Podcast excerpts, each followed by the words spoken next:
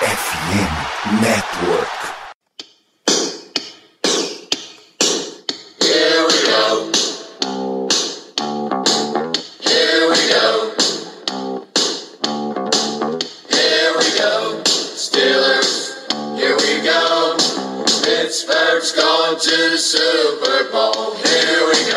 Muito bem, pessoal. Estamos aqui começando mais uma edição de Black Yellow Brasil Podcast, episódio 327 do seu programa sobre o Pittsburgh Steelers para todo o Brasil, para todo o mundo, direto no nosso querido Brasil. Sou Danilo Batista, seu host para mais um episódio, para mais um pré-jogo. Agora a gente tem Steelers e Panthers para fechar aí a, a nossa incursão contra a NFC South.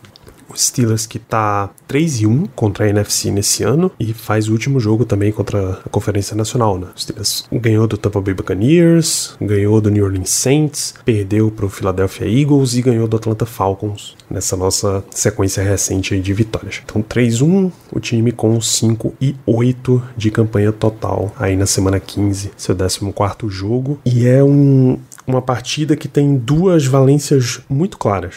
Tá? A gente vai comentar mais em termos de matchups no próximo bloco, mas o, os grandes pontos são as notícias da semana. Primeiro, pelo lado dos Steelers, claro, a situação de quarterback. Quem vai jogar? Kenny Pickett ainda é dúvida, não foi a gente tá aqui nessa gravação na madrugada de sábado e ele não foi liberado pelo protocolo de concussão. É bem pouco provável que ele jogue. A comissão técnica não deu muita pista a semana inteira de quem vai ser o titular, Mitch Trubisky ou o próprio Mason Rudolph, porque eles dividiram as, as repetições de treino com a equipe titular. Se você for olhar pelo lado ousado, o Steelers estaria preparando o Mason Rudolph para finalmente ter a sua oportunidade nessa temporada. Se você for olhar por um lado conservador, é porque o Steelers está colocando o Trubisky de novo em entrosamento com os recebedores e ao mesmo tempo você está preparando o Rudolph para se você precisar ter ele em campo, ele não vir completamente cego, né? não tem absolutamente timing nenhum com os titulares, porque ele vai jogar com os titulares. É natural que um quarterback reserva, um quarterback 3 que entre, tenha um pouquinho mais de entrosamento com peças mais abaixo no lineup, no depth chart, claro que é. A prova grande disso é quando Pickett entrou, ele tinha muito mais entrosamento com quem ele treinou mais, George Pickens, e muito menos com quem ele treinou menos, Deontay Johnson, Chase Claypool. Tá? Nessa a gente viu a ascensão do Pickens. Como Rudolph tem estado no time 3, é capaz que você veja ele ter alguma desenvoltura, por exemplo, com Conor Hayward. Mas enfim, aí eu tô conjecturando. Então o Steelers dividiu os snaps, as repetições de treino entre Trubisky e Rudolph. Kenny Pickett também participou, mas ele participa de uma forma limitada por causa do protocolo de concussão. O meu palpite é que o Steelers vai manter a sua via normal de, de ação. Mitch Trubisky é o titular em caso de emergência. Aí você aciona Mason Rudolph. Tomlin não, não quis dar pista nenhuma. A declaração dele é mais um tomlinismo, que é não faz sentido você pousar esse avião antes que seja estritamente necessário que você pouse esse avião. Então não faz sentido você divulgar qual é a sua decisão final até que você realmente seja obrigado a fazer isso. Quando é que é essa, essa história? Tem até o sábado para poder ativar Kenny Pickett, eu imagino. Eles devem decidir já no sábado. Mas ele só precisa dizer quem é o quarterback titular na hora em que o quarterback titular for entrar em campo. Ele não precisa declarar quem vai, quem vai ser o titular. Caso o Pickett vá ser ativo, aí você vai descobrir pelo menos uma hora antes que aí Pickett deve ser o titular tranquilo e Rudolph fica inativo, né?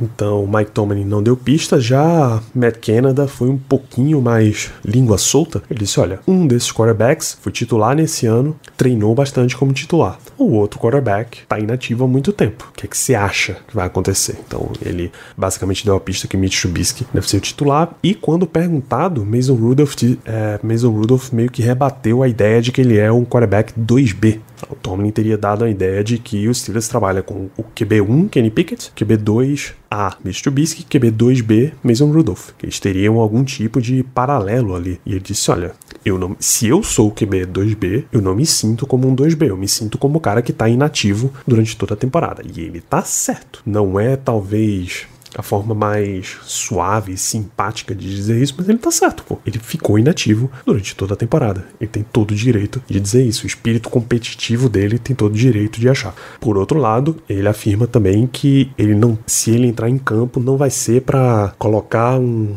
imagens, colocar jogadas no DVD de melhores momentos para ele se oferecer como free agent para outra franquia na off-season. O objetivo dele é entrar em campo e ganhar jogo. Então, no discurso, ele também tá certo. É isso que vai acontecer. Então, essa é a primeira valência aí do jogo, é quem vai jogar como quarterback pro Steelers. Por outro lado, você tem o jogo corrido do Carolina Panthers. Tem muita. Eles se acharam aí nessa, nessa sequência recente, depois de troca de técnico, depois de troca de quarterback, eles se acharam. Mas o principal ponto deles é o jogo corrido. O que eles chamam de pacote Arby's. Arby's é uma rede de fast food americana que o lema dela é We have the meats. Nós temos a carne, nós temos o bife. E para o jargão do futebol americano no Brasil é que o bife é que você tem o jogador forte, o jogador pesado, eles conseguem correr muito bem com isso. E eles correm, tá? Mesmo tendo trocado o McCaffrey, eles usaram ali um mix dos reservas dele, Chuba Hubbard e Deontay Foreman, para manter um backfield sempre funcionando. Foreman no último domingo teve 47% dos snaps de ataque, Chuba Hubbard 32 e Raheem Blackshear teve 19. No ano, Deontay Foreman tem 147 carregadas, Hubbard 55 e 2 touchdowns. O Foreman tem 4 touchdowns, o Hubbard tem 2. Foreman tem 4.3 jardas por carregada, Hubbard 4.5. E aí essa formação Arby's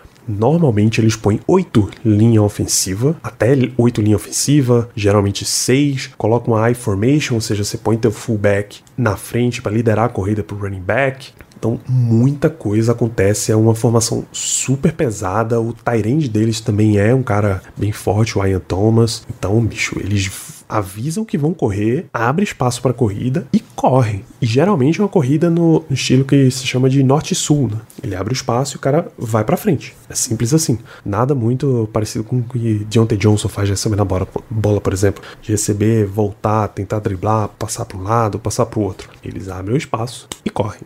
Então, como é que o Steelers vai se armar para parar isso? É o grande ponto, né? Até times que têm se comprometido com a corrida nas semanas recentes têm tido sucesso. A gente viu o que o Jonathan Taylor fez no segundo tempo do jogo contra o Colts. A gente viu o que Baltimore fez na, última semana. Então, é, a grande preocupação dos Steelers é como é que eles vão parar esse jogo corrido, especialmente nessa formação cheia de bife do Panthers. Então, Fiquemos de olho, jogo domingo, 3 da tarde, Steelers e Panthers. Se o Steelers perder, ele está basicamente eliminado para a temporada. Ele já não tem chances de ser campeão da divisão e ele passará a não ter mais chances de ganhar em vaga de wild card. Aí você vai ter três jogos realmente só para cumprir tabela e ver o que é que acontece. Bom, pra gente encaminhando esse programa, só os recadinhos rápidos, arroba, segue lá, arroba BlackYellowBR em Twitter, Instagram e Telegram. Acompanhe aí nossa cobertura dos Steelers. Recomenda para seus amigos também tudo que a gente está fazendo. Depois dos jogos, inclusive esse, e às terças à noite a gente entra ao vivo em twitch.tv BlackYellowBR para comentar primeiras impressões, para repercutir a semana, para trazer um pouquinho aí de pré-jogo. E o que vocês vão ouvir na sequência é o meu papo com o Léo, que a gente gravou na nossa live de terça olhando aí alguns aspectos do Painters. Tudo que a gente grava em live vira podcast. E aí nas principais casas do ramo, Spotify, Amazon Music, Deezer, Google Podcasts, etc. Você tá aí no Spotify, no Apple Podcasts, deixa suas cinco estrelas, tudo isso ajuda bastante no algoritmo. Compartilha com seus amigos, recomenda.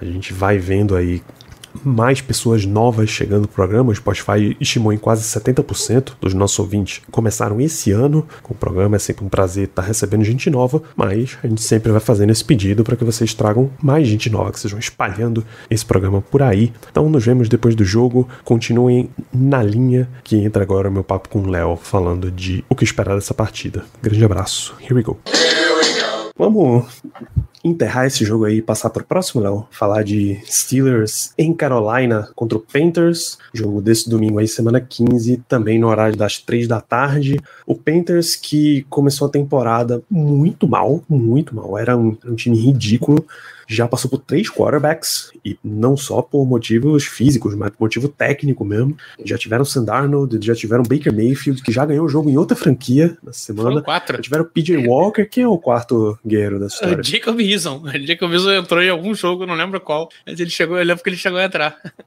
Ele tem cinco tentativas de passe, uma interceptação. Jacob Eason, parabéns, Panthers. Já trocaram de técnico, né? Hoje eles estão com técnico interino. Mas deu uma leve ressuscitada. Já trocaram até de jogador principal, pô. Christian McCaffrey foi trocado pro San Francisco 49ers na trade deadline, mas eles deram uma reacendida aí nos últimos jogos. O que é que Eles tem estão nesse Panthers pra gente 4-4. olhar? Eles estão 4-4 com um técnico novo. É, é impressionante, de verdade. Impressionante, ainda mais quando tu vê que eles jogaram contra Rams. Foi a primeira derrota. Um time também muito, tá- que tá muito mal. Tampa Bay ganharam. Um time que, apesar de estar mal, por- é Brady, né? Então a gente tem que respeitar sempre. Ganharam do Falcons no overtime. Ganhar, é, quer dizer, perderam pro Falcons no overtime. Perderam pro Bengals. Ganharam do Falcons. Perderam pro Ravens. Ganharam de Broncos e Seattle. Duas derrotas, duas vitórias seguidas. É Seattle que tem, tem sido um bom time esse ano. Cara, me preocupa esse jogo. Me preocupa bastante, principalmente é, no jogo terrestre. Eles perderam o McCaffrey, mas é, de outra forma, tem feito uma boa temporada. Chuba Hubbard, quando entra em campo, também corre bem. Essa semana teve é, Rahim Blackshear também correndo, também correu direitinho. Então, me preocupa de verdade. É, acho que a gente vai ter que vai ter que conseguir segurar esse jogo terrestre e é o grande ponto positivo deles. Nas últimas duas semanas, 1-8-5 contra o Broncos e 2-2-3 contra o Seattle. Vai, vai ser correria. Para compensar, jogo aéreo, eles não passam de 170 jardas desde a semana 8 contra o Falcons. E antes disso, eles passaram três vezes. Então, são, são quatro, quatro jogos com mais de 170 jardas na temporada, aéreas passadas. A gente tem que mudar a forma de jogar. A gente tem que jogar para segurar o jogo terrestre. Eu, eu mandei a estatística no grupo, Danilo, que é sobre o Wallace. Levar o Wallace em single cover nessa temporada, ele tem nota de 19.1 de pass rating. Então, é, a bola não tem entrado muito. São três interceptações, três passes defendidos, nenhum TD permitido e só 35% de, de passes completos. É um- uma marca absurda, absurda mesmo. Então, acho que o ideal é isso. Vamos jogar mais em single cover, vamos deixar um pouquinho. Bota ele no. Como é que é o nome do rapaz? DJ Moore. É, porque além do DJ Moore, tem mais ninguém, né? Tem Terce Marshall, que é um segundo, terceiro inista que não rendeu. É, Rob Ellison já foi embora. Lavisca Chenot também não rende nada. É, Shai, Tom, Shai Smith não dá pra botar fé. É, acho que. Pra gente ganhar esse jogo, a gente tem que segurar o jogo terrestre. E tem que segurar mesmo, porque vai fazer diferença. Esse é um dos times que é bem claro, assim, qual é o, o ponto focal deles, né? Que é esse jogo. Aliás, voltou o Sandarnold mesmo, né? De, de quarterback. Voltou o Sandarnold. No último jogo foi Sandarnold. Sandarnold tá 2-0. Você vê como. Nos como últimos dois, jogou os foco, últimos né? dois jogos, né? O time realmente mudou o foco desde que mandaram detalhe, o Baker Mayfield embora. Sandarnold não passou pra nenhuma interceptação. Ele teve um fumble que ele recuperou. Tem, que- tem, que, tem que forçar turnover em cima de Sandarnold. É obrigação, é o Sandarnold.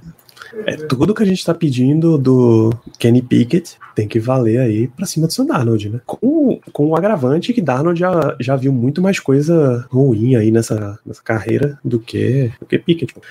A gente tem que forçar o jogo pra cima dele, eles têm esse foco bem claro. É a- e é assim, é a mesma coisa que Colts tinha. Colts era um time que claramente era muito mais corrido do que passado. O Falcons também tinha, um time que corre muito melhor do que passa a bola. Não à toa trocaram, substituíram o quarterback depois que perderam para os Steelers. Desmond Reader agora titular por lá. O Panthers também tá nessa mesma situação. Você vai ter que pressionar, você vai. É, é um jogo que, se não é obrigação de ganhar, porque são dois times ruins mesmo, o Steelers tá, tá com cinco vitórias, o Panthers tá com quatro. Estão ali no, no mesmo páreo, na mesma prateleira de times ruins da temporada. É, e isso reflete em Vegas. Vegas coloca um ponto e meio só, com vantagem pro Panthers, porque é o time da casa. Então é um jogo absolutamente parelho na visão deles. O over e under tá 38,5, que é bem baixo até. A gente costuma ver aí na casa dos 40. Então vamos ter que, ter que tomar cuidado. O ataque deles, se você pegar as últimas duas semanas, que são duas vitórias seguidas, né? Marcou 53 pontos, sofreu 34, ou seja, eles estabilizaram em todos os aspectos. 30 pontos em cima do Seattle Seahawks, fora de casa, ou seja, um time que tá com uma motivação absolutamente em dia. Os Steelers tem que tomar, tem que jogar sério nessa história. Não pode. A gente discutiu no outro programa, né? O papo de largar a temporada agora que tá muito mais difícil playoff, ou continuar jogando a sério buscando vitória. Tem que continuar jogando buscando vitória. Sim, é isso, cara. É, é, é o jogo que não importa é, o que a gente almeja na temporada, a gente tem que vencer. Ah, a gente quer ter uma posição melhor no draft. Não importa, tem que vencer o Carolina Panthers. Ah, em Carolina, tem que vencer o Carolina Panthers. Ah, a gente quer, tem que ganhar pra ir playoff. Tem que vencer. Não importa a situação, a gente tem que vencer o Carolina Panthers. Aí, não só vencer, mas mostrar a evolução. A gente faltam quatro jogos e talvez seja a primeira vez em um tempinho que a gente não tenha um wide receiver com, com 100 jardas aéreas recebidas. Me preocupa. Então tá na hora de conectar melhor, tá na hora de fazer o jogo fluir, tá na hora de começar a dar o próximo passo. Não, há, não tô falando dar o próximo passo pra gente não. Ah, vou dar o próximo passo pra, sei lá, pra, pra ir pra, pra, pra pós-temporada. Não, não é isso que eu tô falando. Tô falando dar o próximo passo de evoluir o time. A gente, em 2020, foi o último ano que a gente não teve nenhum wide com mil jardas, mas teve três com mais de 830. Então, coisa pra caralho. É, tô até dando dando uma olhada no time do, do Panthers e claramente a, a grande preocupação ofensiva é com os running backs, né? O Deontay Foreman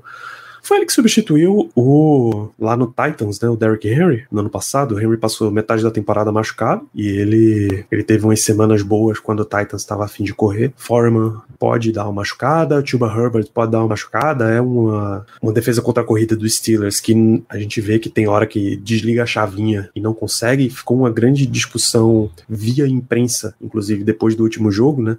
Tomlin deu a entender ali que o time deu uma cansada e aí começou a perder os, os confrontos na DL, enquanto tanto Cam Hayward quanto TJ Watt já foram mais da posição de que não foi bem isso, eles só realmente foram derrotados ali. A execução não foi muito boa, mas não é que o, o time morreu. Ficou essa discussão aí. Mas não é nada que a gente vá abrir aquele jogo de novo para assistir e confirmar quem é que tem a razão nessa história. Uh, os dois running backs são bons. O DJ Moore é ok, mas na lista que eu tô vendo ele conta como questionável. Você tem os pass rushers, são bons, o Brian Burns e o Grosso Matos. E os defensive backs, JC Horn, Jeremy Chin, são muito bons. O Dante Jackson é bom também, mas tá na injury reserve. Derek Brown também, né? Sei bom lembrar, bom jogador. Cara. Isso, defensive lineman. Pô, é, é, porque não tenho muito o que falar. É, é, um time muito limitado, é um time que é, tem seus problemas. Tem uma secundária interessante, com Jace Horn, Dante Jackson e CJ Anderson. É um trio bom, não é um trio ruim. Ainda tem Jeremy Chin pra, pra juntar nesse, nesse, nesse quarteto, né? Mas a gente tem que fazer não só o jogo terrestre, como o jogo aéreo também fluir. É um time que está cedendo muito, muita, muita, muito jogo aéreo, muito jogo terrestre. É, jogo terrestre nem tanto, tem três jogos com menos de 100, mas no resto 100 jardas. Então pra mais. Alguns jogos com 200. Cara, a gente precisa vencer esse jogo. É um jogo fácil, é um jogo que é, a gente tá enfrentando o time com 15 em jardas aéreas cedidas e o 24 em jardas terrestres cedidas. A gente tem o 20, a gente tem o contrário, né? O 24 em jardas aéreas, o 15 em jardas terrestres cedidas. Mas, cara, é o 30 time da liga passando a bola. É um time muito ruim passando a bola. É, vamos precisar da defesa. É, é, é, é o tipo de jogo que é bom pra defesa dar o step up, dar aquela evolução, ganhar aquela moralzinha e pro ataque também. É, tô ansioso, cara, tô ansioso. Acho que tem tudo pra ser um jogo bom. Estamos vindo aí de. São seis jogos, né? Sete jogos na história. Temos seis vitórias. Tudo pra dar certo. É isso, e é uma sequência de dois jogos que o Steelers fica com, fica com esse, essa visão de ganhar, né? O Panthers pelo nível, embora, repito, não é bem uma, uma obrigação, porque são dois times na mesma prateleira. Os Steelers já chegou no ponto que não tem obrigação nenhuma. Exceto o próximo jogo, o jogo da semana 16, porque aí tem fator histórico envolvido, e na homenagem para recepção imaculada, você tem que ganhar do, do Raiders no jogo do Natal. Aí você não tem muita discussão, tem que ganhar. Por favor. Tem que ganhar. Eu acho que pra gente fechar de verdade esse programa, Léo, só com o último ponto. A gente tanto falou na. A gente tanto brincou nas últimas lives aí na questão do Steelers in the Hunt, né? Ah, é uma coisa que ninguém pode tirar da gente, que o Steelers realmente tá in the Hunt. Acabou o jogo, o Steelers derrotado por Ravens, a CBS meteu o gráfico lá de playoff e o Steelers já não tava mais, porque já estaria potencialmente dois, três jogos atrás, bastava o, o Chargers ganhar. Mas aí todo mundo na história foi perdendo. O Jets perdeu pro Bills, o Patriots. O Patriots perdeu agora no, no Monday Night. Não ganhou? Não, o Patriots, o Patriots ganhou no Monday Night, mas eles estão. A imagem que eu tenho é, é antes do Monday Night, eles estão 7-6. Aí o Jaguars perdeu pro Titans, o Raiders perdeu também, o Browns perdeu. E aí, no final das contas, mesmo com o Jets ganhando no Sunday Night Football, a gente ficou na mesma situação. A NFL Network mostrou o gráfico de playoff na AFC e adivinha quem é que tá lá de novo? Quem é que tá lá não, não apenas in the hunt, como lurking, de olho, à espreita ali dessa vaguinha. Nosso guerreiro Pittsburgh Steelers continua no gráfico. Então. Então, a streak segue, Léo. Continuaremos lidando com o In The Hunt dos Steelers. Se tem uma temporada. coisa que esse time é, é largo. Acho que é a- única definição que a gente teve que fazer agora. Esse time é largo. Não podia perder, perdeu. Todo mundo perdeu. e tamo aí, né? Tamo aí, ainda lurking. E, cara, tô parando pra olhar o calendário aqui. Vamos lá. O Browns pega de baixo pra cima. O Browns pega Baltimore. O Raiders pega Patriots. Jogo de confronto direto. Ótimo. O Jaguars pega o Cowboys. Provável derrota. O Jets pega o Lions, que é outro time que tá brigando não só por, por wildcard, mas por divisão. Os Chargers pega Tennessee, é líder de divisão. Miami enfrenta Buffalo e o Cincinnati pega Tampa Bay. Você entende a largura desse time? Se pra esse time ganhar e quase todo mundo aí perder, é, é um pulo. Aí a gente faz É o quê? isso. A gente fica emocionado pra caralho. É isso. Quando, quando a galera fala, ah, mas você precisa de tantos jogos pra se classificar, não sei o quê, esqueça qualquer tipo de conta desse. Historicamente, você precisa de tantos jogos para classificar. Mas no fim das contas, você só tem duas alternativas para classificar. Ou você ganha a sua divisão, ou você fica entre os três melhores times não campeões de divisão. Até porque É ano passado a gente teve time classificado negativo. Então, tá que não dá pra gente esse ano, porque o time ganhou a divisão negativa. Mas, não, é, é- é igual. o- trazendo o paralelo ao futebol, bola redonda, é igual a conta que alguns times começam fazendo no início do ano pra não cair. Todo ano muda. Tem ano que é, todo mundo fala, ah, esse ano é 45, esse ano é 45. Esse ano... Cansei de ver time caindo com, com 47. Ou então outro, outro, outro ano time se salvando com 40. Então, cara, essa conta não, nunca é fiel. Fica tranquilo. Estamos in the hunt. É isso. Seguiremos in the hunt. Até a NFL não deixar mais a gente estar in the hunt, a gente tá por aí. Enquanto essa distância não aumentar o suficiente, estaremos aí. Estaremos aqui nesta belíssima live na Twitch assim que acabar o jogo entre Steelers e Panthers. Este. Dureza. Não, piadas à parte, é que a gente tá em The Hunt, né? A gente pega o Panthers, que é animal, o Ravens, que é animal, o Browns, que é um cachorro. The Pode Hunt. caçar pirata também, vai. E dá pra caçar pirata, pô. O que a Marinha mais fazia era caçar pirata. Então, em The Hunt. Tá aí o grande Roronoa Zoro que não me deixa mentir, né? O caçador de piratas. Tá então. Literalmente.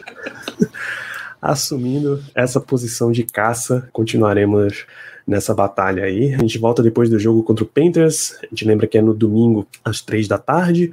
Transmissão só no Game Pass. Nos Estados Unidos, a transmissão da CBS. A equipe saiu até a Gamble e Adam Archuleta. Que belíssimo nome, rapaz. Sempre elogiarei o nome de Adam Archuleta.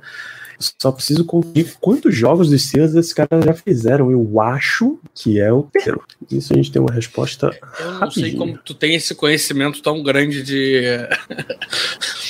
A não Wikipedia. dá nem pra chamar- Ah, tá, tá justo. Se for, se for no artigo da Wikipedia em inglês da temporada 2022 dos Steelers, eles têm lá a lista de jogos e aí depois eles vão com o resumo de cada jogo. E aí o cabeçalho do resumo tem o local, data, hora, temperatura, presença de público, o árbitro do jogo e quem fez o quem fez a chamada na a transmissão em qual TV. Então, ó, Ian Eagle, Charles Davis fizeram a CBS na semana 1 e 2. Semana 3 foi Thursday Night, foi Prime Video com Al Michaels e Kirk Herbstreit.